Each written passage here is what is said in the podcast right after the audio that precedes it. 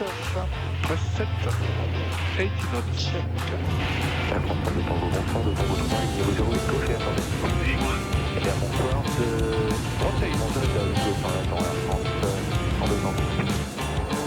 Good morning, ladies and gentlemen. You're all very welcome to route your flight number 8401 to London Heathrow. Et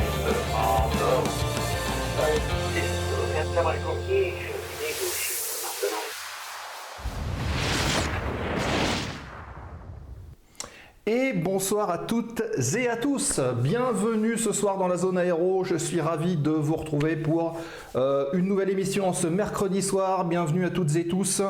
Euh, vous êtes déjà un certain nombre connectés, ça fait très plaisir. Euh, salut à Nico qui est là, qui est branché, euh, Alex, Seb, Fred, un petit coucou également à tous les nouveaux qui sont arrivés cette semaine. Bienvenue, posez vos valises, bienvenue dans la zone. Là, Fingergold, Alto, Clestony, Mutt, Freegeek, Rose, euh, Roxy, Théo, enfin voilà, il y a du monde qui est connecté. Euh, merci de nous avoir rejoints, merci à Seb qui a renouvelé son sub, ça fait plaisir. Et ça nous soutient également. Coucou à toutes et tous. Euh, J'espère donc que, que tout va bien pour vous. On démarre donc euh, cette émission comme d'habitude euh, avec euh, tout, ce, dont on va parler ce soir. Donc on va déposer ensemble le plan de vol de l'émission, mais juste avant, deux trois petites euh, news. Les, nouveautés de la semaine, on va dire. Euh, on est en train de lancer une boutique en ligne de la zone aéro. Donc prochainement, il devrait y avoir des goodies. Certains d'entre vous en ont demandé, donc on est en train de, travailler un petit peu là-dessus. Euh, il va y avoir des stickers, il y avoir pas mal de choses. Euh, et il y a déjà un lien de prévisu qui est mis dans le Discord de la zone, donc n'hésitez pas.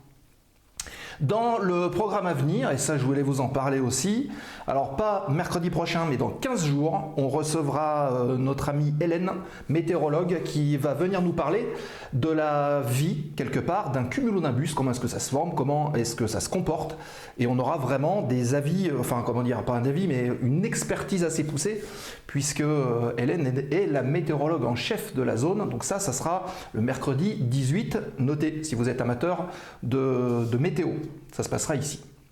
Voilà, si tout va bien, si tout est ok, bonsoir David, bonsoir Fred qui sont déjà, qui ont participé déjà sur le chat. Je vous rappelle une chose les amis, c'est que pendant l'intervention de Michael, puisque ce soir vous savez qu'on va parler de radionavigation, on va en reparler tout de suite en déposant le plan de vol de ce soir, euh, n'hésitez pas à venir poser vos questions sur le chat. On est là aussi pour ça. Vous avez des questions, vous avez des zones d'ombre, vous voulez aborder un point précis, Posez vos questions, on les met de côté et évidemment on revient avec euh, nos experts euh, pendant euh, toute la durée de l'émission sans aucun problème. On est bon On attache les ceintures, on dépose tous ensemble le plan de vol de l'émission, on aborde le sommaire.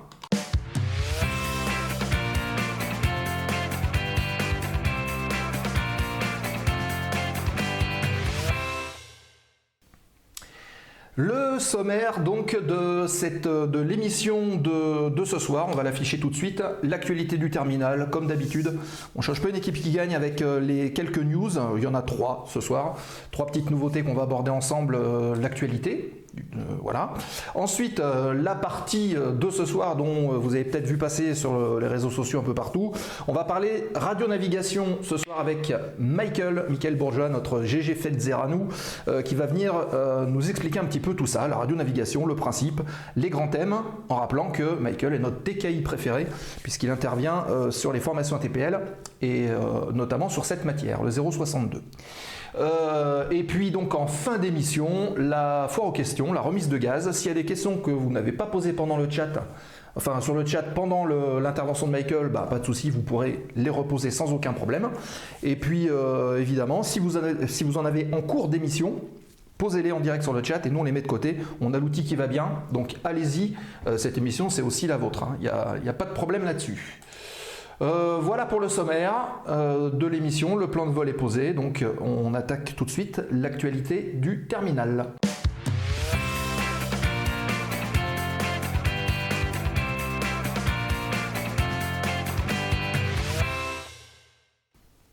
Et l'actualité du terminal qui commence ce soir avec un petit point sur le 777, le Boeing 777-300 d'Air France. Vous avez peut-être vu, hein, euh, il y a eu pas mal de choses qui ont été dites là-dessus. On en avait parlé d'ailleurs lors du fait divers. On avait dit attention, il faut euh, attendre le, résultat du rapport, au moins du dérochage des boîtes noires donc du FDR et du VCR pour en savoir un peu plus, et c'est ce qui a été fait, et l'avion d'ailleurs a été mis hors de cause. Si vous voulez avoir un débriefing un peu complet, n'hésitez pas à aller voir euh, la chaîne de AT, Pierre-Henri Chuet, qui euh, a fait un débriefing très complet euh, là-dessus.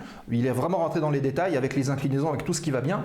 Mais sachez, donc on va pas euh, s'éterniser plus, euh, plus longtemps là-dessus, mais sachez que euh, l'avion en tout cas a été mis hors de cause. Le Quick Access Recorder donc, a confirmé qu'en fait il n'y avait pas de souci technique sur l'avion.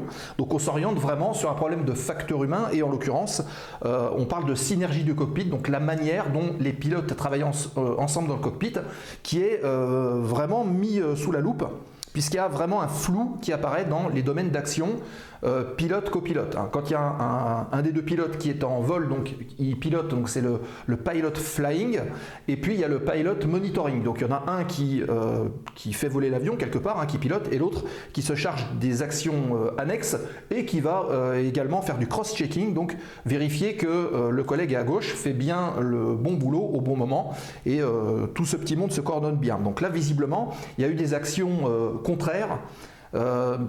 Au niveau des commandes notamment, donc on, est vraiment en train d'é- d'étudier un petit peu ça.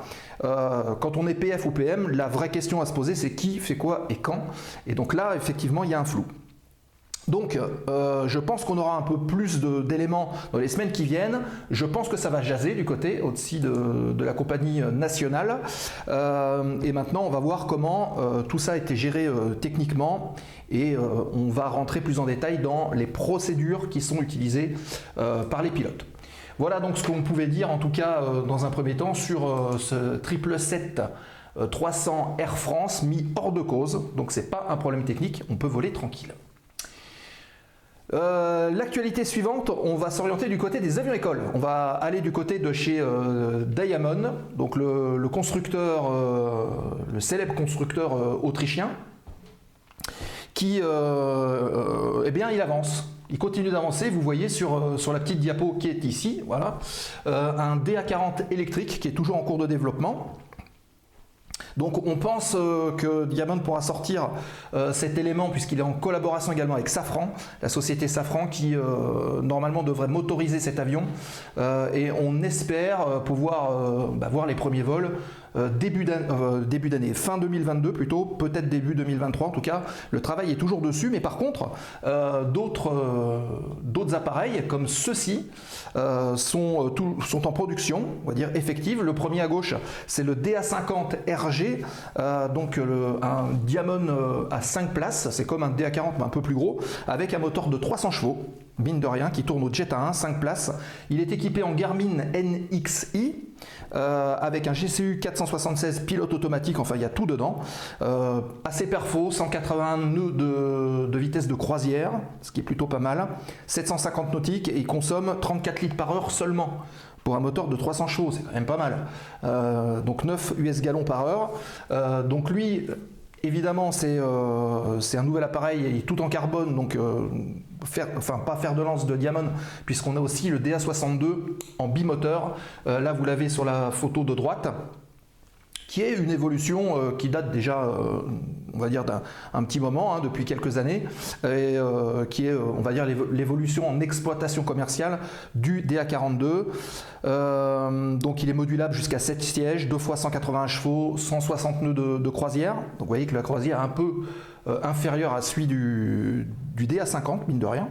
34 litres par heure et par contre il peut aller beaucoup plus loin puisqu'il peut euh, euh, traverser euh, 1300 nautiques, ce qui est plutôt ce qui est plutôt pas mal. Euh, donc tous ces avions-là, c'est vrai que euh, avait euh, remarqué une certaine, pas incapacité, mais une petite baisse de puissance de Diamond pour fournir des pièces, et ce qui fait qu'il y avait pas mal de problèmes au niveau de, l'acheminement de, ces pièces, pour la maintenance en tout cas. Et bah, il s'avère que pour contrer un petit peu ça, et surtout pour augmenter le délai, enfin raccourcir le, délai de, livraison des avions, une nouvelle chaîne va s'installer cette fois-ci en Chine pour euh, espérer selon Diamond, si tout va bien, euh, pouvoir doubler les livraisons d'ici 2024. Donc à suivre, on devrait voir de plus en plus euh, d'appareils Diamond en vol, notamment dans les écoles, mais aussi dans, l'aviation d'affaires. Suite de, enfin dernière partie même de, de cette actualité du terminal, c'est le lancement qui a été déposé au Luxembourg pas plus tard que lundi d'une nouvelle compagnie aérienne qui s'appelle Flylux Airlines.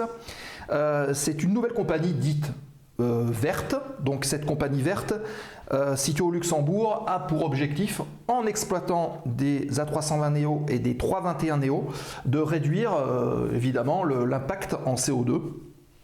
C'est le, nouveau fer de lance des compagnies vertes. Donc elle investit dans des 320 Neo euh, qui vont donc réduire l'impact carbone estimé à moins 20% et surtout le bruit aussi à moins 50%. C'est ce qui est annoncé. Euh, avec des 320 Neo 180 sièges.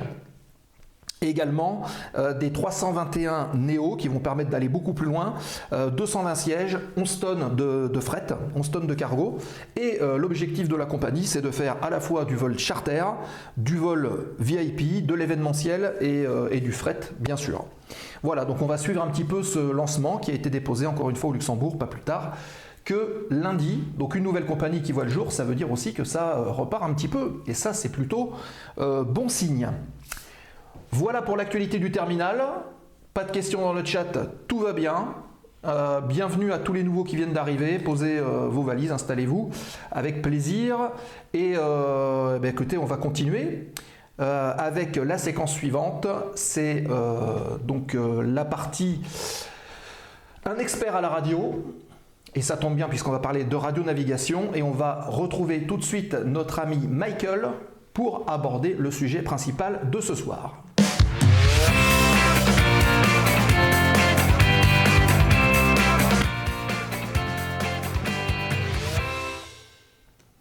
Un expert à la radio et on l'incruste tout de suite. Le voilà, il est beau, il est derrière son ordi.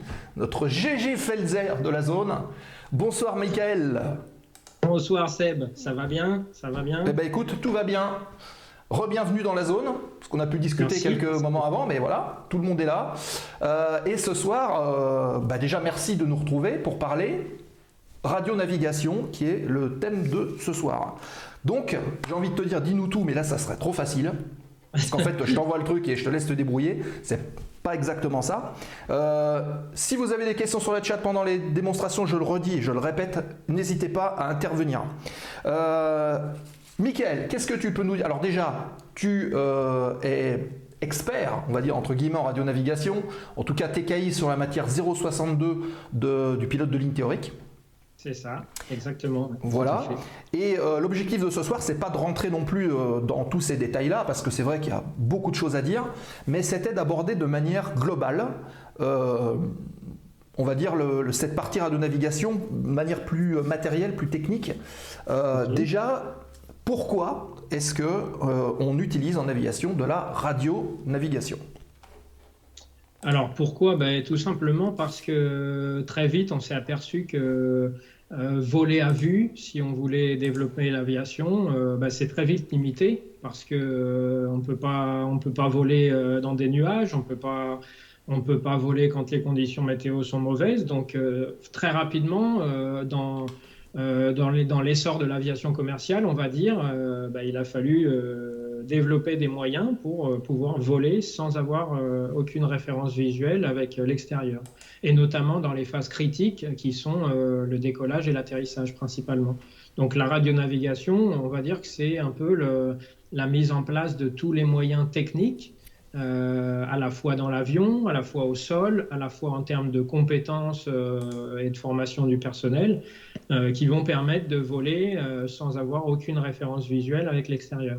Voilà. Voilà comment je, dé- définirais le sujet en fait. D'accord, bonne définition.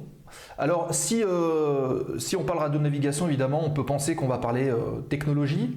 Et finalement, euh, avant d'arriver à ce qu'on connaît aujourd'hui, parce qu'on est quand même, on a fait de grands pas, je pense, dans, l'histoire de l'aviation depuis rien du tout jusqu'à aujourd'hui. comment, on va dire, la technologie a suivi un peu ce- ces phases de radionavigation Alors à la base, c'est vrai que quand on, quand on parle de, de euh, sans référence visuelle, euh, on va souvent avoir l'impression que, que c'est quelque chose qui sort de nulle part et qui est, qui est extrêmement récent, etc. Mais en fait, non, pas du tout, puisque les débuts de la, radionavigation proprement dite, on va dire que c'est euh, il y a euh, quasi un siècle, en fait. Hein, quasi un siècle, hein, les années 20-30, où euh, euh, avec un simple émetteur radio, donc l'émetteur avec lequel on communique avec le sol, euh, on va pouvoir faire euh, déjà euh, la- les prémices du- du- d'un guidage radionavigation avec ce qu'on a appelé notamment la, gonio, la radiogoniométrie en fait. Donc un, un- ce qui était une technique qui permettait euh, aux gens au sol de- d'identifier une position d'un avion et donc par là même de, de lui fournir un guidage en fait. D'accord. Donc ça, ça a été vraiment le- la base du, de la radionavigation, on va dire. Ok. Donc c'est quelque- pas du tout nouveau. ouais. Et euh, comment les choses ont évolué ensuite? Alors comment les choses ont évolué? Euh, on, on a, euh, on a développé surtout dans un premier temps des, ce qu'on qu'on va appeler des balises au sol, qui vont être en fait des émetteurs qui vont envoyer des signaux, donc des signaux radioélectriques. Et ces signaux vont être captés par des instruments spécifiques dans l'avion. Et avec l'interprétation de ces, signaux de radionavigation, on va s'en servir pour, euh, euh, guider l'avion, en fait, pour, euh, pour aider le pilote à, à suivre des routes, à suivre des trajectoires, à suivre des procédures, etc. Donc, euh, les, on va dire que les, les, premiers, euh, les premières balises un peu de radionavigation qui ont été, entre guillemets, modernes, euh, ça va être ce qu'on a appelé les NDB, donc les, Mhm. des- ce qu'on appelle en français le radiocompas, hein, des, des balises qui sont non directionnelles, qui émettent un signal et que euh, l'avion capte et donc se dirige avec ce signal. Donc ça, c'est des choses qui sont encore utilisées euh, aujourd'hui. Hein. C'est des choses qui ont été développées euh, dans les années 30-40, on va dire. Ah oui. Et, et c'est des choses qui sont toujours, toujours en activité à l'heure actuelle, ouais, parce qu'effectivement, ça reste des choses qui sont euh, euh, fiables finalement, qui marchent bien et qui sont pas forcément très précises, mais qui sont très très fiables. D'accord. Ok. Donc ensuite, euh, après le, ce- enfin, ce- ces premières balises, effectivement, elles ont montré euh, un peu leurs limites en termes de précision. hein. Euh, D'ailleurs, tous les gens qui nous suivent et qui, et qui pilotent et savent bien que quand vous faites une approche NDB euh, à Béziers, par exemple, vous êtes, vous êtes dans les nuages, vous avez l'aiguille de l'instrument qui vous indique que la, la piste est droit devant vous, et en fait, vous sortez des nuages et euh, la piste, elle est à 25 degrés à, à gauche. Quoi. Donc, c'est des instruments euh, qui restent euh, très rudimentaires, qu'on continue d'utiliser en backup, on va dire, en support et, et parfois même en, en instrument principal, mais effectivement en précision, euh, c'est des, des choses euh, qui ont, euh, qui ont évolué euh, depuis. Quoi. Donc ensuite, on va avoir ce qu'on appelle les VOR, notamment, qui ont été développés aussi dans les années 40, euh, qui sont... euh, qui sont qui, un type de, balise qui va émettre également un signal et euh, l'interprétation encore une fois de ce signal euh, va indiquer à l'avion directement euh, où il se trouve par rapport à la, balise. Euh, alors la différence par rapport au NDB, c'est que euh, dans le cas du NDB, c'est l'avion lui-même qui interprète sa position, et dans le cas du VOR, c'est le VOR qui envoie directement euh, à l'avion euh, l'axe sur lequel il se trouve. Donc là déjà, on a gagné en précision. On va pouvoir faire des trajectoires qui sont euh, beaucoup plus précises. Et qui dit augmenter la précision dit euh, bah, augmenter la sécurité aussi, puisque avoir une trajectoire plus précise, ça va, être, ça va permettre d'augmenter la sécurité des vols. Alors, je rebondis sur ce que tu viens de dire. Tu parles d'axe. Axe de quoi? Axe par rapport à quoi exactement? Axe par rapport à, à une, à une balise au sol. Et coucou je Jonathan qui fait coucou à Michael sur le, le chat. Salut Jonathan, Tu- depuis, euh, je l'ai eu au téléphone d'ailleurs, il est en Ah, France. il- très bien. Euh, je peux vous partager un- mon, mon tableau blanc. Ben, si- vas-y. si- Faire un petit dessin, ça, ça va être plus précis. Ouais. Alors, partageons, partageons. Hop.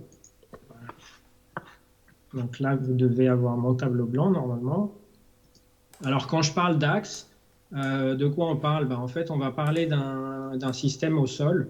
Donc euh, si on, représente euh, le sol comme ça, voilà, on a au sol un, dispositif qui va être quand même assez complexe, qui est assez, qui fait une quinzaine de mètres de diamètre hein, quand même, c'est des très grosses installations, et qui va émettre des, des, signaux dans, toutes les directions. Et donc ces signaux vont être captés bah, par votre avion qui, va, qui va être en vol quelque part.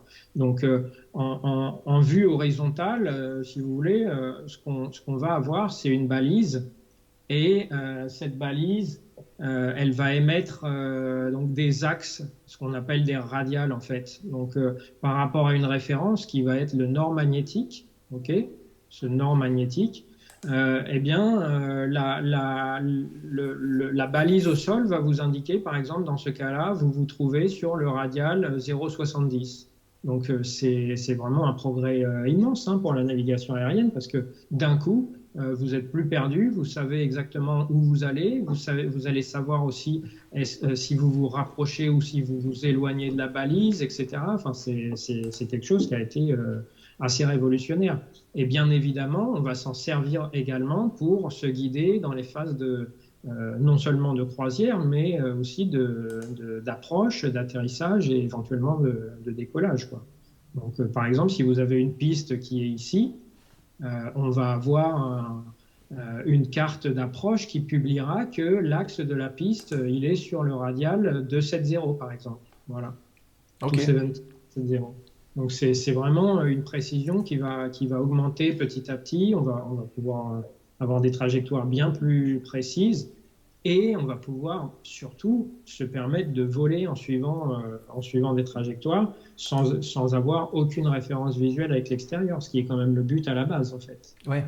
Alors sur ton schéma, on voit euh, que tu as orienté tout ça par rapport au nord magnétique. Est-ce que ça veut dire que euh, Jean-Michel qui habite à côté vient avec sa petite boussole pour recaler à chaque fois la balise? Alors effectivement, il y, a, y, a, un calage qui doit se faire, notamment du fait que, euh, peut-être comme vous le savez, euh, le nord magnétique, c'est un point qui n'est pas fixe sur la planète. Il, il, se balade assez, de manière assez suivie, assez précise. Et donc, effectivement, oui, ça fait partie des choses qui expliquent que ce genre de balise nécessite beaucoup de maintenance au sol et, donc beaucoup de, frais de fonctionnement. Ça coûte très très cher à, maintenir et, euh, et, donc ça, c'est cette maintenance oui, qui explique. Euh, qui c'est qui paye? C'est nous? Alors c'est vous, ouais, c'est vous. Ça fait partie du service public effectivement. D'accord. Ok. Tout à fait. Très bien. Et, et, qui, dit, euh, qui dit précision dit aussi de la part du pilote procédure de vérification en fait. Euh, parce que euh, on n'est on jamais à l'abri que ce genre de système dysfonctionne.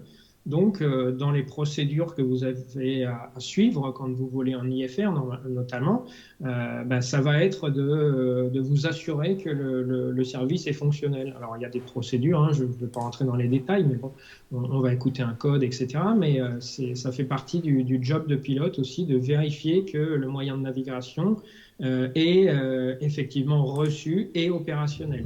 D'accord. Très bien. C'est important. Ah, et merci à Gazemera qui euh, vient de prendre un sub. Merci beaucoup pour ton soutien. D'accord, donc la balise est calée, on a déterminé des axes. Euh, et ces axes, quelque part, bah alors sur ton schéma, on voit que l'avion il se rapproche de la balise telle que tu l'as dessinée. Je suppose qu'on peut aussi s'en servir pour s'éloigner de la balise. Et si on a une autre, passer de, balise en balise quelque part. Exactement, on va avoir un système où euh, le territoire est quadrillé avec un certain nombre de, ces balises, hein, un peu partout. Euh, et si on, on dit qu'on veut aller par exemple du point A au point B, qui sont éloignés de 900 nautiques, par exemple, évidemment, la portée de, ce genre de, dispositif ne va pas être infinie. Donc, il, va, il va falloir jongler euh, d'une balise à l'autre, en fait. Donc, euh, typiquement, bah, là, par exemple, on va, on va partir du VOR de, je sais pas, de PPG, par exemple, c'est à Perpignan. Euh, si on veut aller vers l'Est, on va peut-être après intercepter le VOR de, de Montpellier. Ensuite, on va avoir le VOR de Marseille, etc. etc. Donc, euh, chaque, chaque branche de navigation va euh, utiliser un radial de cette, euh, de, cette, de cette balise. Donc là, par exemple, si on veut aller du point A au point B, on va peut-être suivre euh, le radial euh, 300, ok, 300 degrés par rapport à notre nord magnétique toujours. Donc Mhm. c'est- quand on dit le radial 300, on va l'utiliser en rapprochement. Ensuite, on va utiliser le radial 120 en éloignement, du même VOR pour éventuellement intercepter ensuite le radial 300 du second VOR en rapprochement, etc., etc. Et donc de proche en proche, c'est un système qui est, qui est absolument génial parce que ça va nous permettre de, de suivre une, un, chemin euh, euh, qui est comme, euh, comme votre GPS dans votre voiture, comme votre smartphone, etc. On a une ligne qui est tracée. Dans l'avion, on a, un instrument qui peut être très moderne, mais qui peut être aussi très très rudimentaire, avec une petite barre au milieu qui vous indique que vous êtes, euh, euh, que vous êtes en train de suivre euh, le, radial que vous avez sélectionné, et ça suffit. Finalement, c'est un système qui va être très simple et à la fois très précis et très, très pratique. Alors, si on regarde bien les schémas que tu as, que tu as pu faire, on peut imaginer, si on imagine que euh, quelque part on met une, une roue de vélo, tiens, par exemple, par-dessus la balise, les rayons quelque part seront euh, ce que tu nous expliquais, donc euh, le, le radial. C'est exactement ça, tout à fait. Et Tout à ça fait. veut dire aussi que, et on le voit sur une roue de vélo, le plus on est proche, le plus les rayons sont serrés. Donc le plus on est loin, le plus ils sont espacés. Effectivement, effectivement. Euh, comme on parle en degrés, euh, si vous êtes à, à une distance de 50 nautiques de la, de la balise, effectivement, un degré d'écart, ça va faire une, une différence très très importante en distance. Donc si vous n'êtes pas précis sur votre navigation, au plus vous êtes loin de la balise, effectivement, au plus vous êtes éloigné de votre axe. Donc là, si on reprend cet exemple-là où, j'étais censé suivre le, radial 300, mais en fait, euh, je suis pas très précis dans ma navigation, je fais pas vraiment attention, je ne maintiens pas mon axe bien au milieu de mon instrument, et euh, au lieu du 300, bah, je vais être par exemple sur le 303 degrés. D'accord? Donc ça, ça se calcule, hein, c'est de la de la trigonométrie très simple, euh, et on va déterminer que notre distance latérale, notre erreur ici qu'on est en train de faire, elle est euh, très très grande quand on est très loin de la balise et euh, elle est minimisée quand on se rapproche de la balise. Donc effectivement, plus on est loin de la balise, plus l'erreur va être importante, effectivement, tout à fait. D'accord. Et euh, Nico qui nous dit très clair, les explications faciles à comprendre. Bah écoute, c'est parfait. Euh, D'accord, donc on imagine que l'avion décolle, il passe de balise en balise. Tout à fait. Euh, Après, comment il peut estimer, enfin, comment il peut estimer que euh, il va mettre tant de temps pour rejoindre cette balise? Parce qu'il a aussi besoin de savoir ces informations-là. Alors souvent, avion. euh, ce, genre de dispositif, il va être équipé d'un autre euh, système qu'on va appeler le DME.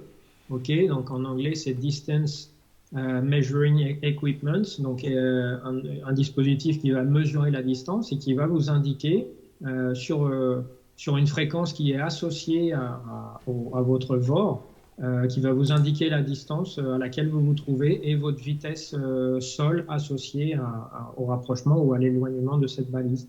Donc dans l'avion, c'est pareil, hein, c'est un deuxième instrument. Si on a des, une instrumentation classique, ça va être encore quelque chose de très rudimentaire, avec un petit écran euh, où vous avez, euh, par exemple, euh, ici, je sais pas, 25 nautiques d'indiquer et euh, votre vitesse sol qui correspond à votre, euh, votre distance de rapprochement divisée par le temps, euh, qui va être aussi indiqué sur ce genre de dispositif. Quoi. Alors, je Et- suis sûr que le chat est impatient de savoir comment ça marche. Je fais un peu mon Alors, Michel comme- Chevalet, mais Alors comment ça marche? Donc euh, bon, c'est pareil, je vais pas trop rentrer dans la technique, mais euh, en fait c'est euh, encore une fois c'est des choses et moi-même.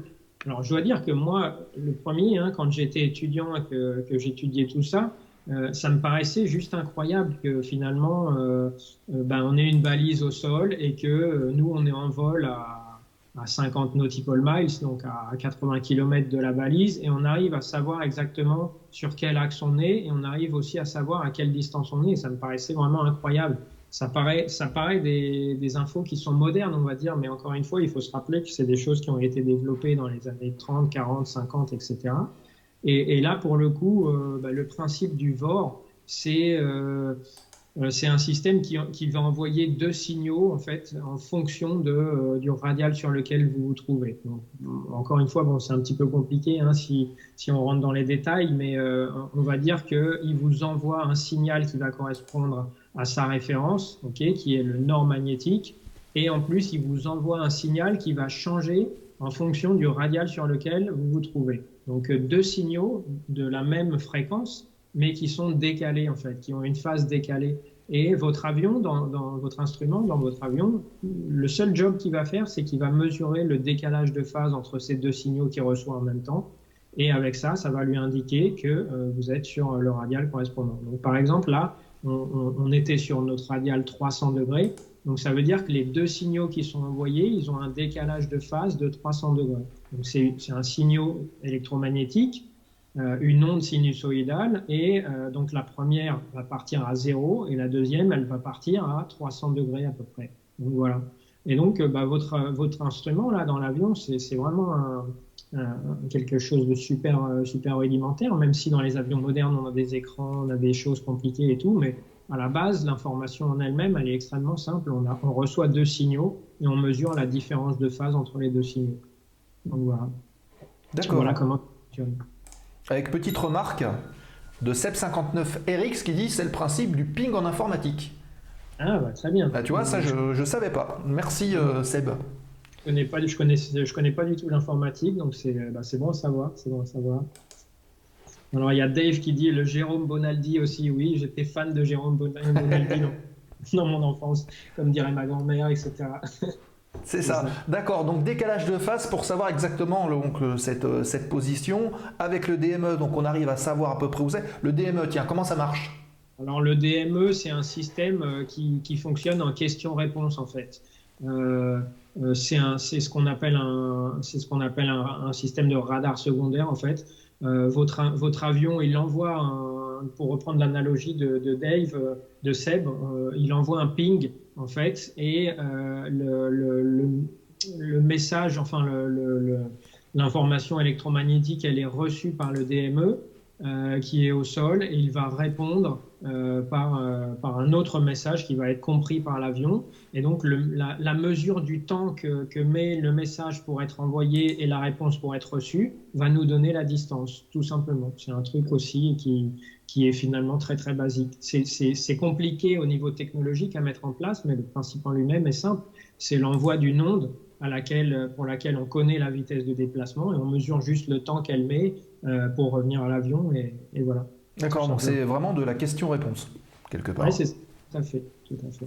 D'ailleurs, c'est le même système qui va être utilisé euh, euh, dans les radars secondaires qu'on a au sol qui vont permettre d'identifier les avions, qui envoient un message et euh, l'avion répond au message cette fois-ci. Et donc le radar euh, qui reçoit la réponse va mesurer le temps qui a été écoulé entre l'émission de la question et la réception de la réponse. Et pour le coup, bah, avec ce temps, on connaît la vitesse de propagation de l'onde, on va déterminer la distance à laquelle se trouve l'avion, tout simplement. D'accord. Ok, donc ça, euh, on a vu euh, qu'on peut l'utiliser un petit peu pour les approches, on a vu qu'on peut l'utiliser aussi euh, bah, pour les phases de navigation. Bah, maintenant, ouais. la question qui se pose, c'est comment est-ce que ça se passe quand l'avion il, il s'approche du terrain? Alors, quand l'avion s'approche du terrain, quand il va vouloir atterrir, notamment, il y a un système qui est encore plus, encore plus précis que tout ça, qui va s'appeler l'ILS. Donc, euh, euh, ça veut dire euh, en français, enfin, c'est l'abréviation de Instrument Landing System, donc système d'atterrissage aux instruments. Donc là, pour le coup, on va avoir en fait deux éléments au sol, donc à proximité de la piste d'atterrissage, d'accord? Donc ça, c'est la piste d'atterrissage. on va avoir un premier instrument qui est composé d'antennes qui sont à l'autre extrémité de la piste et qui va envoyer un signal euh, qui matérialise en fait l'axe d'atterrissage, d'accord? Donc ce qu'on appelle euh, en anglais le localizer, d'accord? Localizer. Et euh, en plus de ça, on a un autre système qui est euh, à proximité de la piste, donc d'un côté de la piste, à droite ou à gauche, qui va en plus envoyer un signal euh, qui vous matérialise le plan de descente donc, euh, qui va être standardisé. Alors, euh, par exemple, un plan de descente à 3 degrés, d'accord et qui vont, donc ces deux signaux, ce qu'on appelle le glide ici et, le localizer, eh bien en fait ils vont être reçus par l'avion et ils vont être affichés pour le pilote sur un instrument aussi qu'on a dans l'avion, donc qui va être soit sur l'écran principal de navigation pour un avion moderne, soit sur un, instrument, encore une fois, très rudimentaire, le même qu'on va utiliser pour recevoir le VOR, et euh, sur lequel on va avoir une croix qui va se matérialiser. Donc, euh, alors, ça peut être aussi un autre motif qu'une croix, hein, mais euh, c'est en gros quelque chose qui matérialise à la fois le plan de descente, donc le glide, ici, cette, cette barre verticale, cette barre horizontale, et quelque chose qui matérialise l'axe euh, de, suivi de, de, l'atterrissage, qu'on va appeler donc le, localizer. Ok, alors des fois c'est euh, un petit peu différent, hein. Euh, des fois ça peut être un, un, ça peut être une image où il y a des petits triangles, etc. Enfin, ça dépend. Ça dépend des avions, ça dépend comment c'est conçu, etc. Mais l'information est la même. Et en gros, il va falloir que vous pilotiez l'avion en maintenant cette, cet axe, ces deux axes exactement centrés en fait sur le, euh, sur le, sur le enfin, suivre en fait l'axe et le plan de descente à l'aide de ces deux instruments. Donc, grâce à ça, effectivement, euh, euh, on va pouvoir faire des atterrissages qui sont complètement sans référence visuelle hein, dans, les, dans les systèmes les plus poussés, on va dire, enfin dans les comment dire dans les dans les dans les, les approches qui sont les plus précises on va pouvoir atterrir, donc aller vraiment jusqu'au toucher des roues, sans avoir aucune référence visuelle avec l'extérieur, juste en suivant ce, genre de dispositif. Alors évidemment, pour piloter euh, de manière plus propre, tout ça c'est couplé au, pilote automatique, hein. c'est bien plus précis si c'est si c'est l'ordinateur qui pilote l'avion plutôt qu'un plutôt qu'un humain, mais c'est assez bluffant euh, d'être euh, dans la couche nuageuse là, par exemple vous êtes euh, complètement dans les nuages, il n'y a aucune référence visuelle avec l'extérieur, et puis tout d'un coup, euh, à 200 pieds du sol, euh, vous commencez à voir la piste, et là, vous pouvez atterrir, finir l'atterrissage en visuel, ou même carrément atterrir complètement aux instruments jusqu'au toucher des roues. C'est assez, c'est assez bluffant, effectivement. Alors, de quoi dépend justement cette précision dont tu parles? Alors, de quoi dépend cette précision? Bah, Ça va dépendre de, justement de la maintenance de, euh, des, instruments, de la maintenance des systèmes qu'on a au sol, euh, de la distance à laquelle on va être. Hein. Encore une fois, c'est ce qu'on disait sur le VOR tout à l'heure aussi. Oui, qui s'applique euh, aussi ici. Oui, tout à fait, ça s'applique ici. On va, on va avoir une déviation en degrés aussi bien dans le plan horizontal que dans le plan vertical. Donc, qui dit déviation en degrés dit euh, plus ou moins de distance en fonction de, euh, de, de, la distance à laquelle vous vous trouvez, quoi, euh, du, de la balise. si, si, on prend le, juste l'exemple du glide ici, et que on se trouve ici un petit peu haut par rapport au plan de descente, notamment, eh bien, cette distance verticale, là, eh bien, en fait, si vous maintenez, par exemple, une, une déviation de 1 degré par rapport à l'axe, ces 1 degré euh, vont représenter une distance plus faible ici que ici si vous êtes beaucoup plus loin du, de la balise au sol, effectivement. Donc c'est un système qui va, qui va être euh, très facile à suivre, on va dire, quand vous êtes loin, puisque euh, c'est facile de, de, garder de la précision, puisque seulement un degré de différence va vous faire dévier énormément. Donc des très petites déviations, vous n'allez pas forcément les voir sur votre instrument. Par contre, quand vous vous rapprochez du sol et donc de la balise, ces mêmes très petites variations euh, vont en fait faire des variations beaucoup plus importantes dans vos instruments. Donc là, c'est là qu'il va falloir être beaucoup plus précis sur, le, sur les commandes. Et d'ailleurs, si vous regardez sur YouTube, etc., des vidéos de, de cockpit euh, où on voit des atterrissages dans des conditions turbulentes, etc., on voit que euh, les pilotes sont tout le temps en train de jouer avec le manche pour, euh, pour vraiment maintenir jusqu'au bout cette, euh, cette précision. D'ailleurs, euh, je profite de rebondir sur ce que tu viens de dire, puisque dans le chat, on a des gens qui sont des experts de la simulation. Ils ont d'ailleurs pour la plupart des, des chaînes, on va dire, Twitch. sur lesquelles ils streament bah, de, de, FS 2020 et ce genre de choses. Et c'est assez intéressant de voir qu'en en fait, ils appliquent quasiment les mêmes procédures que dans la vraie vie, quoi. Hein.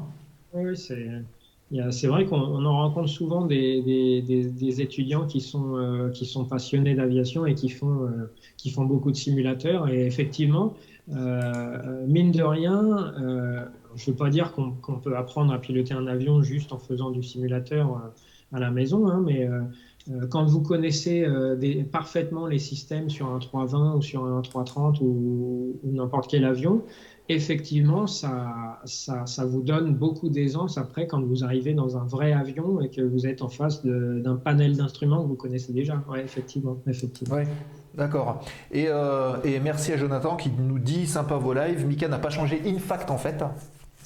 Bonne soirée. Merci Jonathan. Jonathan, peut-être qu'on retrouvera un de ces jours puisque euh, monsieur est pilote sur Beach 200 et également en transfo, je crois, sur un nouvel avion. Alors oui, j'ai un scoop là-dessus, ah. puisqu'il parle de lui. Donc il est en transfo sur, euh, sur ATR actuellement. Bon ben voilà, on, pourra, on va voir un expert, euh, un expert ATR qui viendra nous parler. Hein, Jojo pas un jour sur la zone aéro, tout à fait. Voilà. Euh, d'accord. Donc, est-ce que, comment dire, est-ce qu'il y a des limitations, est-ce qu'il y a des risques à utiliser ces balises-là? Est-ce que c'est plus fiable quelque part que les yeux du pilote du coup? Ah bah oui, c'est beaucoup plus fiable, effectivement, ouais, c'est beaucoup plus fiable, et d'autant plus fiable si c'est couplé avec un système de pilotage automatique, puisque euh, on sait très bien que le, alors déjà, le pilotage, quand, quand, tu as les références visuelles avec l'extérieur, euh, si s'il est fait par un humain, il n'est pas très précis. Hein. L'humain, il va très vite se fatiguer, il va très vite avoir des difficultés pour maintenir euh, une altitude, pour maintenir une attitude, pour maintenir euh, une vitesse, etc. Alors, imaginons que en plus on est sans référence visuelle avec l'extérieur, c'est absolument impossible de faire, de faire une approche quand vous avez des références visuelles extérieures qui sont, qui sont absentes. Oui, tout à fait, c'est beaucoup plus précis. D'accord. Ok. Euh, tout à l'heure, on parlait justement de, cette interrogation quelque part de l'avion sur la balise. Tu nous disais que euh, la balise pouvait répondre et ce genre de choses. Tu nous parlais du radar. Euh, le radar dont tu parlais, c'est celui qu'utilisent les contrôleurs pour matérialiser la position des avions et les aider quelque part. Tout à fait, oui, tout à fait. Donc les, tours de contrôle, elles sont équipées de radars hein, pour, pour détecter les avions. Alors, euh, encore une fois, sans rentrer dans des détails techniques, euh, il y a deux types de radars. Donc, il y a ce qu'on appelle les radars euh, primaires ok, et, les, radars secondaires. Donc, en fait, un radar primaire, c'est quoi? C'est ce qu'on voit dans les films de sous-marins. Hein. le truc très très classique où on a un, un, opérateur qui est derrière son écran et il va envoyer des échos dans toutes les directions et en fait, ces échos vont rebondir sur un objet, quelque objet que ce soit. Et, euh, donc, euh, sur l'écran, on va avoir un retour, mais on ne sait pas vraiment ce que c'est. Donc, en gros, le principe du radar primaire, c'est euh, j'ai une antenne, ok, j'envoie un signal électrique, un signal radioélectrique quelque part, j'ai un objet qui est quelque part, j'ai un avion qui est dans le ciel, le signal va rebondir sur l'avion, et va revenir.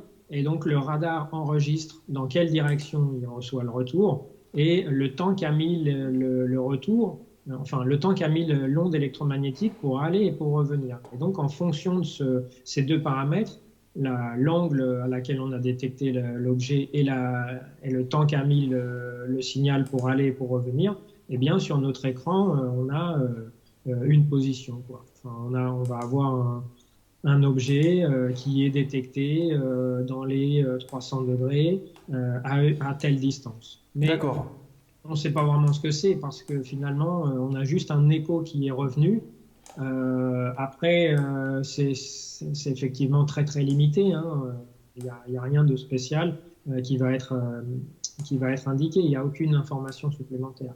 Donc, en fait, dans le, dans le, dans le contrôle aérien, on va avoir euh, ce qu'on appelle un radar secondaire, qui est une autre, un autre type de radar euh, qui va être euh, beaucoup plus précis, puisque là, pour le coup, on a une réponse active de l'avion. D'accord? Donc, effectivement, bien sûr, c'est c'est dans une utilisation civile et, et c'est avec des, des avions dont on sait qu'ils vont répondre à nos interrogations, bien évidemment.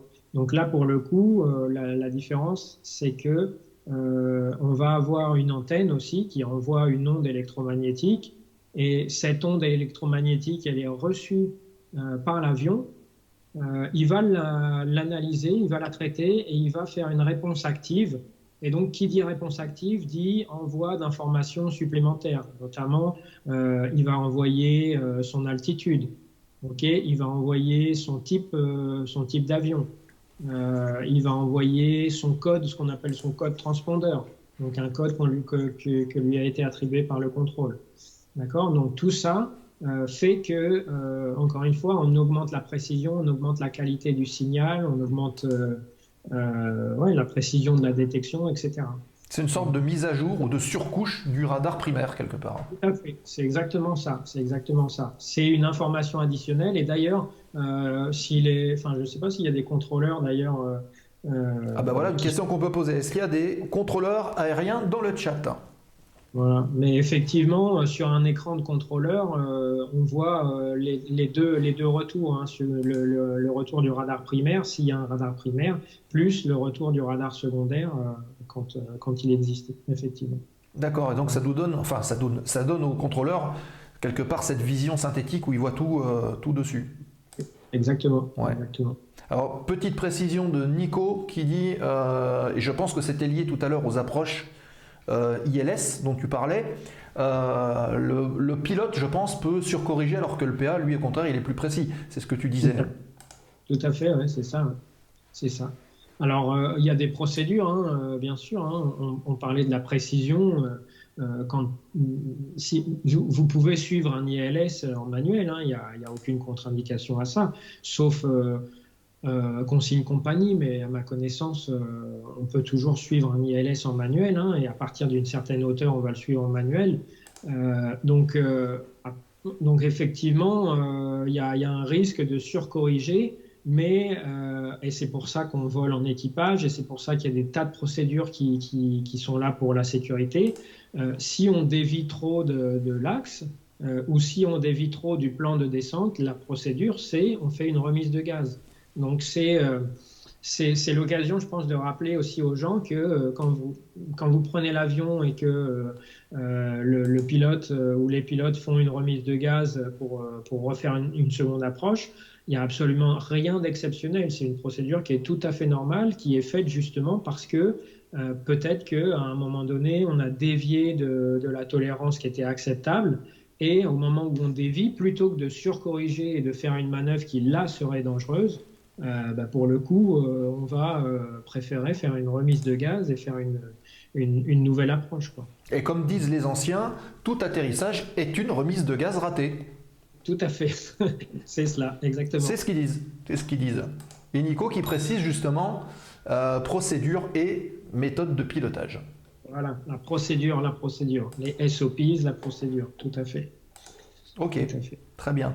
Euh, Est-ce que dans le chat vous avez des questions particulières, que ce soit sur le NDB dont on parlait tout à l'heure, euh, le VOR, le DME, l'ILS, tout ce qu'on a abordé jusqu'à présent Est-ce qu'il il y a des petites choses qui vous taraudent ou est-ce que vous voulez un peu plus de précision? Peut-être que vous voulez aussi euh, une explication un peu plus technique euh, quelque part Euh, Là c'est vrai que ces explications étaient très claires, très euh, générales, génériques, un petit peu à la portée de tout le monde. Est-ce qu'il y a des choses que bah, vous souhaitez euh, voir euh, abordées par notre ami Michael qui est là? Profitez-en évidemment. N'hésitez pas à le faire sur le chat. Euh, donc, euh, on a parlé un petit peu de tout ça. Oui ILS, par exemple, euh, à ton avis, donc qui a un système qui est quand même super précis. Hein, c'est c'est le système quasi qu'on utilise le plus encore aujourd'hui pour les atterrissages de précision, donc qui nous guide dans le plan de descente et sur l'axe. Donc c'est c'est un système qu'on va qualifier, enfin qu'on pourrait qualifier de moderne. À ton avis, Sébastien, quand est-ce que- qu'on a mis en place l'ILS Depuis quand on utilise ce genre de système? Est-ce que tu as une idée de ça? Eh bien moi, l'idée que j'ai, c'est plutôt qu'on va demander au chat. Voilà, très bien. On va les faire participer, nos amis. Donc vas-y, je te- je t'invite à reposer ta question, mais cette fois-ci tournée vers le chat. On compte sur vous, les amis. C'était est-ce que, est que quelqu'un aurait, euh, aurait une idée de euh, quand euh, ce système a été, euh, a été mis en place, a été introduit, approuvé pour, pour la première fois? Ce système qui est quand même hyper précis, qui nous permet des atterrissages de précision, qui nous permet de, de passer euh, d'atterrir sans référence visuelle absolument, etc. Et que là, et- quel- et là, ils sont tous sur Wikipédia, tu vois. Quelqu'un qui met années 50, donc c'est bien, c'est ça, c'est ça effectivement. Effectivement, c'est euh, un système qui a été inventé en 1949 et ah, il y a le chat qui passe devant et qui a été euh, finalement approuvé. euh, moi, j'avais noté en 1949, donc c'est quand même fou parce que c'est euh, ouais à la sortie de la deuxième guerre mondiale, etc. À l'époque où où on était encore avec les, les Spitfire, c'est c'est un système qui a été mis en place dans ces années-là, oui, effectivement. D'accord. Euh, petite question, enfin, ou petite intervention de Seb qui dit Vu le coût d'entretien des balises VOR DME, ça ne serait pas moins coûteux de passer directement par le GPS. Très bonne intervention. Alors, superbe, superbe intervention, parce que euh, effectivement, euh, on en est là. On en est là, effectivement. Donc, l'avenir de la radionavigation, ça va être, ça va être ce qu'on appelle au sens large le, le GNSS, donc les systèmes satellitaires. Il n'y a pas que le GPS, hein, il y a le Galileo, le GLONASS, etc. Euh, mais c'est euh, effectivement euh, l'une des raisons pour laquelle ces systèmes anciens de radionavigation, ils tendent à disparaître et ils tendent à être remplacés par, les systèmes satellitaires, effectivement. Puisque, bien sûr, le coût d'entretien est bien moindre, euh, puisqu'en fait, vous recevez un signal euh, GPS, hein, euh, un signal satellitaire dans l'avion, et c'est votre, votre avion, votre matériel qui se charge de, de la gestion de la précision de navigation. Alors, pour le coup, les, les coûts sont, sont vraiment diminués parce que déjà, c'est plus à la charge euh, des États hein, de faire ça, à part bien sûr la mise en place des satellites, mais Mm. leur utilisation euh, à l'intérieur des avions, ben, tout ça, c'est à la charge de, de l'opérateur finalement. Ouais. Alors que des systèmes euh, classiques comme l'ILS, le VOR, etc., c'est des systèmes euh, qui sont encore euh, dans le domaine du service public et qui coûtent très très cher à maintenir et à, et à faire fonctionner, effectivement, tout à fait. D'accord, ce que j'allais dire, euh, envoyer une balise euh, là-haut, euh, ça doit coûter de l'argent plus que de la planter dans le sol. Ah oui, bien sûr, ça coûte de l'argent, mais une fois qu'elle est en place, euh, Mm. en fait, euh, les frais de, de fonctionnement euh, n'ont rien à voir avec le- l'entretien annuel d'un ILS, etc. Alors, si, si vous multipliez ça par le nombre de balises ILS que vous avez, par exemple, en France, le coût devient très très vite monstrueux, effectivement. effectivement. D'accord. Donc on va voir diminuer ces, ces balises à terme, remplacées justement par ces nouvelles technologies. D'ailleurs, je vous propose euh, d'aborder euh, ce- cette navigation satellite, ces approches satellites, ces approches, RNP d'ailleurs, pour ne, pas les citer, euh, avec un expert qui devrait intervenir bientôt, qui est pilote de ligne de la, dans la compagnie française HOP et qui devrait venir nous parler un petit peu de tout ça, de comment ça marche, de comment c'est calibré, etc., etc. Donc ça devrait être intéressant, c'est à venir dans le programme de la zone, restez connectés. Euh, pour en revenir donc à la radionavigation, moi j'avais une dernière question, Mhm. mon cher Michael. Euh, on a parlé d'ondes radioélectriques. Je suis tout oui. Ah, bah, tu fais bien. Euh, ondes radioélectriques. euh, on va faire, euh, comment dire, pour illustrer ma question, euh, on imagine qu'on est dans sa voiture avec euh, un poste de radio, euh, on part du sud de la France et on monte vers le nord de la France. Au bout d'un moment, ma radio, je vais plus la recevoir. Tout à fait. tout à fait, oui. mais j'ai remarqué que je la reçois plus ou moins loin. Donc il y a des Oui. variations. Donc pour les avions, comment est-ce que ça marche? Comme- Finalement, c'est la propagation des ondes qui varie. Alors oui, c'est la propagation des ondes qui varie parce que euh, en fonction euh, de la fréquence de la, qui va être utilisée, donc euh, enfin de la gamme de fréquences exactement. donc on va avoir des, des ondes en mégahertz, des ondes en gigahertz, etc. Donc en fonction de cette gamme de fréquences, la propagation n'est pas la même. Donc notamment euh, tout ce qui était NDB, qui était euh, très rudimentaire hein, en termes de précision et en termes d'usage, euh, ça avait un avantage qui était euh, très sympa, c'est que euh, c'est des signaux qui suivaient la courbure de la Terre. Donc, euh, qu'est-ce que ça veut dire? Bah, Ça veut dire que si vous avez une planète qui est comme ça, et que votre, balise elle est ici, eh bien en fait euh, potentiellement euh, le message qui est envoyé, il va suivre la courbure de la Terre. Donc même si vous n'êtes pas dans le champ visuel, on va dire euh, ce qu'on appelle en anglais line of sight de la balise, vous recevez quand même le message. Donc c'était très très bien. Maintenant, effectivement, l'inconvénient de ces gammes de fréquences, euh, c'est que effectivement euh, la précision n'était pas optimale. Et euh, donc là, je parle bien hein, des NDB, hein, donc ce qu'on appelle les, les radios euh, radiocompas en français. La précision n'était pas optimale et en plus, c'est des, des, des éléments qui sont très très sensibles aux, conditions météo notamment. Donc, euh, bah, sans rentrer dans les détails, hein, les pilotes savent très bien que qu'un qu'un faisceau de, de NDB, euh, si vous avez un, un cumulonimbus dans, le, dans les environs, euh, il va être dévié. Et voire même pire, en fait, votre instrument dans l'avion, euh, si vous avez un orage, il va vous indiquer non pas la balise, mais la direction de l'orage. Donc, si, vous allez, si vous voulez aller dans le, dans le CB, vous suivez l'instrument directement. C'est pas mal ça. Voilà, c'est pas mal, effectivement. C'est pas mal. Voilà, donc ça, c'est euh, pour une certaine gamme de fréquences. Maintenant, dans, euh, dans des instruments euh, qui sont arrivés après, donc notamment le VOR et l'ILS, à l'inverse de, ce qu'on avait sur les NDB, on va avoir une propagation qu'on appelle line of sight. Ça veut dire que on va la recevoir tant qu'on est dans le champ visuel, entre guillemets, hein, de la, de la, du faisceau. C'est-à-dire que passer une certaine distance, euh, à cause de la courbure de la Terre, bah, vous la recevez plus. Donc là, par exemple, vous voyez, hop, ici, là, c'est fini, on la reçoit plus parce que euh, la, la courbure de la Terre nous masque le- le- l'instrument. en fait. Et le relief aussi, du coup, parce que si on imagine qu'on a une montagne, on ne voit plus rien. Tout à fait, ouais. Le relief aussi va, va affecter. Tout à fait, tout à fait, ouais. Le relief va affecter et pas seulement euh, par, par masquage en fait de la, du, du- du faisceau électromagnétique, mais euh, le relief va aussi créer des, des perturbations euh, dans le sens où euh, on va avoir des faisceaux qui vont être qui vont rebondir sur les montagnes, qui vont, enfin, on va avoir des phénomènes de réflexion, de réfraction, etc. Donc oui, tout à fait, tout à fait. Ce, qui est, ce que, ce que n'a pas, bien évidemment, le GPS. Et c'est oui. aussi une raison pour laquelle la radionavigation euh, s'oriente de plus en plus vers la- du- des systèmes satellitaires, effectivement. Oui, le, le signal vient d'en haut et non pas euh, sur le côté. Donc, du coup, euh, c'est plus Alors, pratique. Dans tous ces, ces systèmes dont on a parlé, là, il y en a un qui est un grand oublié, qui s'appelle le MLS, donc le, le système d'atterrissage par micro-ondes, en fait, Microwave Landing System.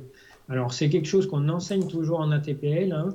Euh, en fait, c'est un système qui n'a jamais été utilisé, qui a été développé par les États-Unis euh, à une époque où, malheureusement pour lui, euh, parce que c'était un système d'atterrissage aux instruments qui était beaucoup plus précis que l'ILS, qui apportait beaucoup plus de, euh, de possibilités en termes de différents plans d'approche, etc. Donc c'était quelque chose qui, était, qui aurait été super bien. Mais malheureusement pour lui, il est arrivé dans les fins des années 70, si je ne me trompe pas, et euh, c'est le moment où on a commencé à mettre en place les satellites et où tout le monde s'est dit, bah, en fait, euh, pourquoi s'embêter à, à développer euh, quelque chose d'encore plus complexe, encore plus technique, alors qu'on peut dès à présent axer toute notre énergie sur, sur du système satellitaire. D'accord. Dommage pour lui. Donc, le MLS, on l'a jamais vu quelque part. Non, on l'a jamais vu. Je crois que il y a quand même eu euh, aux États-Unis euh, des, installations qui ont été fonctionnelles, il me semble, si je me trompe pas. Je suis pas expert là-dedans, mais euh, je crois. Mais oui, non, sinon c'est quelque chose qui a jamais été développé euh, à grande échelle. D'accord. Ok, très bien. Écoute, merci pour, euh, pour ces explications. hein. Je pense que elles ont été très claires. J'espère que bah, vous, l'avez, euh, vous avez tout bien compris sur le chat. Euh, si vous avez des questions particulières, je vous invite euh, à les poser maintenant, puisqu'on va lancer la dernière partie de l'émission, puisqu'il est déjà euh, 21h30. Je vous propose de lancer la séquence remise de gaz, la foire aux questions, et n'hésitez pas à poser ben, les questions qu'on a pu aborder ou non à Michael. Et c'est parti.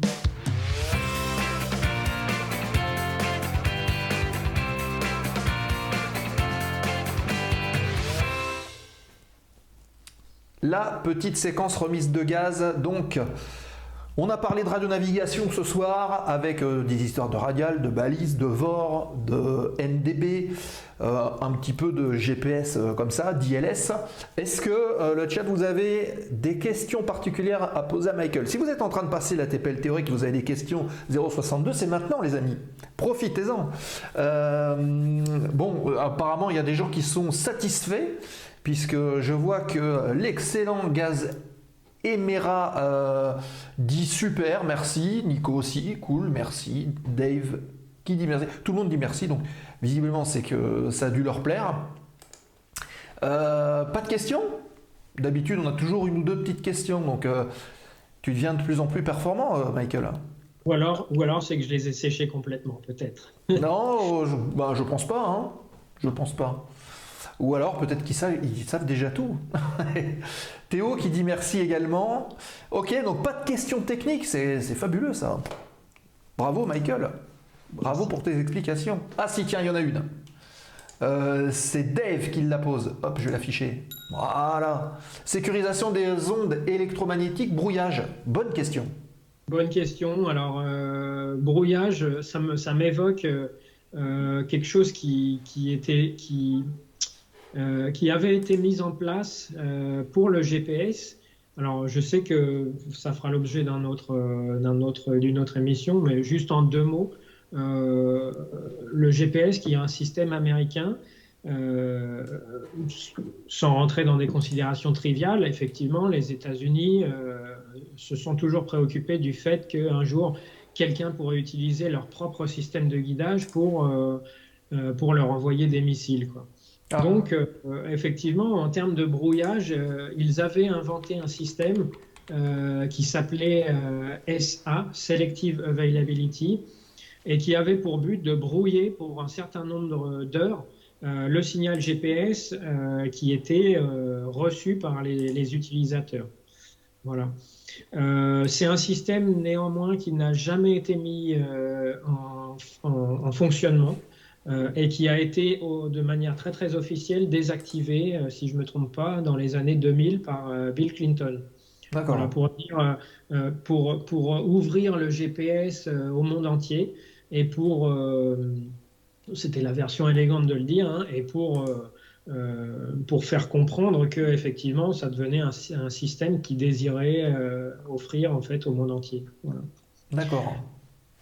Pour ce qui est des ondes électromagnétiques, brouillage, euh, alors euh, sur des systèmes très très précis, on va avoir euh, des, des, inconvénients de brouillage qui vont pas être volontaires, mais effectivement qui vont perturber la précision d'un ILS par exemple. Donc quand on fait un ILS, ce qu'on appelle 4, 3, catégorie 3, qui va être un l'atterrissage le plus précis qu'on puisse faire, où l'avion euh, est guidé jusqu'au sol, euh, en fait, on va avoir une procédure à suivre quand on est au sol, notamment euh, pour ne pas trop s'approcher justement du faisceau de descente, quand on est un avion qui est au roulage notamment, pour éviter les brouillages, parce que bah, les ondes électromagnétiques, ça reste, ça reste un principe physique qui va être perturbé par des masses métalliques importantes, par des objets à proximité, etc. Donc oui, oui, euh, il y, a bien sûr des, problèmes de brouillage.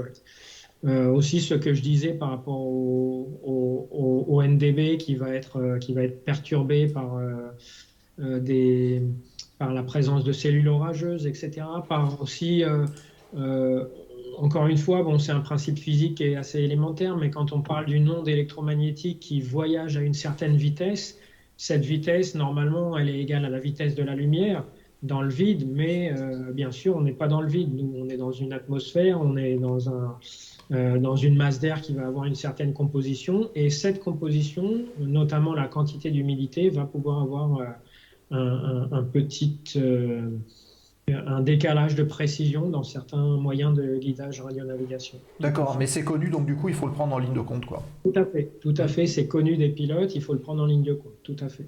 Ok.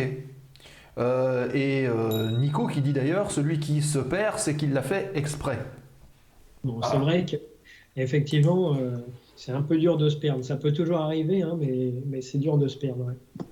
Voilà. Ce qui Et- peut arriver, en fait, c'est qu'au milieu de toutes ces informations, euh, on, on soit désorienté et que qu'on on se perde à cause du, euh, du, du- du cerveau qui déconnecte, on va dire. Mais effectivement, euh, le- avec le nombre d'informations qu'on peut recevoir, ouais, c'est assez difficile de se perdre. Tout à fait. D'accord. Ok. Est-ce que vous avez d'autres questions dans le chat? À poser à notre ami Michael Euh, Le temps que vous posiez vos toutes dernières questions, puisqu'il est euh, 21h36, on va pas tarder de rendre l'antenne. Euh, je vais juste vous euh, partager le petit écran. Donc, euh, Michael, tu restes avec nous le temps que euh, on bascule sur l'autre écran. Voilà. Et puis, hop. Je crois que je vais faire ça et je vais vous partager comme ceci. Est-ce que ça marche ou pas? Non. Alors hop, j'arrive tout de suite. Voilà. Alors moi, j'ai une question. Est-ce qu'on on peut voir euh, dans, le, dans un futur proche un, un 320 Neo avec le logo de la zone aéro? Est-ce que c'est en projet dans les tuyaux? Euh, alors il nous faudra beaucoup plus d'abonnements, euh, mon cher Michael. Donc ça, ça va pas dépendre de nous, ça va dépendre des viewers. Ok. Euh, voilà, c'est une question financière, on va dire, mais euh, ça serait drôle. Ça serait drôle. Euh, C'était juste pour vous montrer donc le serveur Discord de la chaîne, Euh, donc la zone aéro que vous voyez, euh, que vous voyez ici. Hop, est-ce que j'ai l'accès pour vous montrer? Oui, une question il est là. de Nico59 qui dit est-ce que est-ce qu'avec une centrale inertielle, on peut se passer de la radionave Euh, en, en théorie, je dirais oui, mais euh, la centrale inertielle, effectivement, il va falloir quand même qu'elle soit, recadrée et euh, euh, en pratique, euh, non, c'est pas fait. Mais euh, pour certaines, euh, certaines parties de la navigation, notamment des navigations transatlantiques où il n'y a pas forcément beaucoup de balises euh, disponibles, Mhm. euh, ou à une époque où on n'utilisait pas encore la navigation euh, satellitaire, euh, il y a, on, on- on- on dépendait effectivement énormément des centrales inertielles. Tout à fait. Ben voilà, Nico, tu as, ta réponse. Euh, hop, je reviens vite fait, euh, bah, très rapidement, hein, pour vous dire que le, serveur Discord de l'émission est accessible. Pour ce faire, hop, twitch.tv, vous venez euh, sur, la page si vous voulez, donc l'adresse d'inscription, hein, et notamment pour les pilotes de venir poster vos photos en vol, parce que c'est aussi ce qu'on pas ce qu'on recherche, mais euh, si vous voulez le partager, au contraire, c'est avec plaisir. Euh, voilà, on descend ici, vous avez, voilà ici, vous voyez, le forum, rejoignez le forum Discord gratuit, vous cliquez dessus. Et donc, vous arriverez directement sur le, sur le serveur Discord de, de l'émission. Et on a lancé cette semaine euh, plein de choses, notamment ben, le, la partie donation de la chaîne si vous le souhaitez. Et puis la boutique de goodies qui est juste en phase de lancement, qu'on va euh, optimiser à suivre. Et d'ailleurs, euh, si on clique dessus, vous allez voir la piste qui va apparaître, hop, ici, voilà, avec euh, tout un tas de choses voilà, qui vous sont proposées. Donc si vous voulez faire un petit tour, allez-y. Mais sinon, voilà, on va, mettre à jour petit à petit euh, des articles.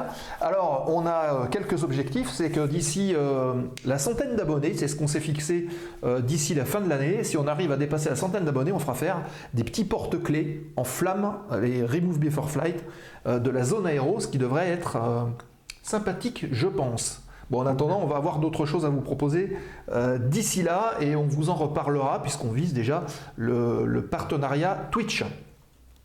On repasse avec euh, notre ami Michael. Est-ce que vous avez encore des questions ou est-ce que tout est OK pour vous? Moi, je voulais rebondir ce que- sur ce que tu viens de dire euh, très rapidement. Là, Ouais. c'est vrai. que, euh, tu, tu disais euh, si, si vous êtes pilote et en activité et que vous voulez nous envoyer des photos en vol, c'est plus que bienvenu. Alors moi particulièrement pour être aussi instructeur météo, euh, je demande souvent à mes anciens étudiants qu'ils m'envoient euh, tout, euh, de, phénomènes euh, inhabituels, etc. Donc voilà, plus que bienvenu. Si vous allez voler en zone tropicale et que vous avez des CV qui montent jusqu'au niveau 550, euh, voilà, c'est- bienvenu. Voilà, donc l'appel de, de, Michael, n'hésitez pas à venir poster vos photos sur le serveur Discord et il y a une partie souvenirs de vol Éventuellement, on peut même en ouvrir une, euh, phénomène météo, pourquoi pas, où euh, vous pouvez venir alimenter tout ça, où on pourra les décaler, il n'y a pas de problème. Bon, pas d'autres questions? Bah, Écoutez les amis, on va rendre l'antenne. 21h40, 1h10 d'émission, ce qui est plutôt pas mal. Je vous rappelle le programme à venir dans la zone aéro. Hop, on va revenir sur la caméra euh, principale. Voilà. Euh, Dave qui envoie une ovation. Merci à toi, Dave. Euh, donc, je le disais, j'ai parlé de la boutique, euh, j'ai parlé donc des stickers qui devraient arriver dans les prochaines semaines qu'on pourra euh, vous faire gagner et vous envoyer pour sticker la zone aéro un peu partout si vous le souhaitez. Merci à toutes les nouvelles personnes, à tous les nouveaux viewers qui nous ont rejoints. soyez les bienvenus dans la zone. J'espère que l'émission vous a plu et que vous reviendrez euh, nous voir. Vous pouvez également, je le rappelle, proposer vos sujets. Si vous avez euh, un sujet particulier que vous souhaitez voir abordé dans la zone, aucun problème. Encore une fois, ça se passe sur le Discord. Il y a beaucoup de choses qui se passent sur le Discord. Vous allez dans la partie euh, sujet, proposition de sujet, et n'hésitez pas à faire votre proposition. On va peut-être pas la prendre immédiatement si vous voulez, parce qu'on a un planning euh, assez serré avec euh, tous les intervenants, qui pour la plupart sont aussi instructeurs, donc euh, travaillent et ont des occupations et des, obligations. Mais dès que c'est possible, on l'aborde et on vous dira d'ailleurs sur les réseaux sociaux notamment et aussi sur le Discord le, planning des prochaines émissions à venir. Euh, voilà ce que j'avais euh, à vous dire. Eh bien, écoutez, on va clôturer l'émission. On va dire bonsoir à Michael. On leur remercie d'être encore une fois passé euh, nous voir pour nous parler de radionavigation. La dernière fois, c'était sur la portance, l'aile et la portance. Et d'ailleurs, l'émission est disponible sur, sur la page YouTube de l'émission. Et oui, et c'est tout, parce que l'autre a été enlevé. Euh, si vous souhaitez euh, soutenir la chaîne, trois possibilités, on va dire trois grandes possibilités. Le don via euh, le lien Stream Elements Tips. Vous pouvez faire un don et évidemment nous, on n'est pas rémunéré là-dessus, je le dis, je le répète. nous, on est là bénévolement, on fait ça pour le plaisir, pour vous proposer du contenu. Et euh, bah, toutes les donations vont nous permettre d'aider à améliorer le stream, à améliorer le matériel, à vous proposer des contenus, à faire venir des gens, à faire venir des invités. Donc n'hésitez pas. Et un grand merci à toutes celles et ceux euh, qui se sont abonnés, comme Gaz Emera tout à l'heure, euh, comme Pierre KDI, comme Seb59 qui a renouvelé son abonnement tout à l'heure. Vous pouvez le faire aussi avec un abonnement Prime, sans aucun problème, comme ce qu'a fait Gaz Emera tout à l'heure. Donc euh, merci à vous qui euh, nous soutenez, qui participez. Merci pour le stream. Et puis euh, merci Michael. Merci à toi. Rendez-vous la prochaine fois. Alors peut-être pas la semaine prochaine, mais pour un prochain sujet, sans aucun problème. Ok, avec plaisir, très bien. Voilà, merci beaucoup. Et quant à nous, donc on se donne rendez-vous la semaine prochaine même heure, même endroit, sur la zone aéro, 20h30, avec un nouveau sujet. Euh, je l'ai dit en début d'émission, je le rappelle pour ceux qui n'étaient pas là, le 18, on retrouvera euh, notre météorologue de la zone, Hélène, qui viendra nous parler de cumulonimbus. Elle va nous détailler même la vie d'un cumulonimbus, comment est-ce qu'un orage quelque part se forme, se développe, quels sont les risques, comment euh, est-ce qu'il évolue, etc. Donc si ça vous intéresse, sachant qu'en plus les démonstrations d'Hélène sont toujours très appréciées, n'hésitez pas à venir nous rejoindre dans la zone le 18 à 20h30. 21h44, euh, je vous souhaite à toutes et tous une euh, très bonne fin de soirée. Fly safe, rendez-vous la semaine prochaine. Et puis, euh, bah, si vous souhaitez voir la rediff de l'émission de ce soir, c'est sur notre chaîne Twitch dans le replay. Et ce sera ce week-end sur la page YouTube. Merci à toutes et tous. Salut Dave, salut Seb, salut Gaz Emera, salut Théo, salut à tous les utilisateurs du chat et rendez-vous la semaine prochaine.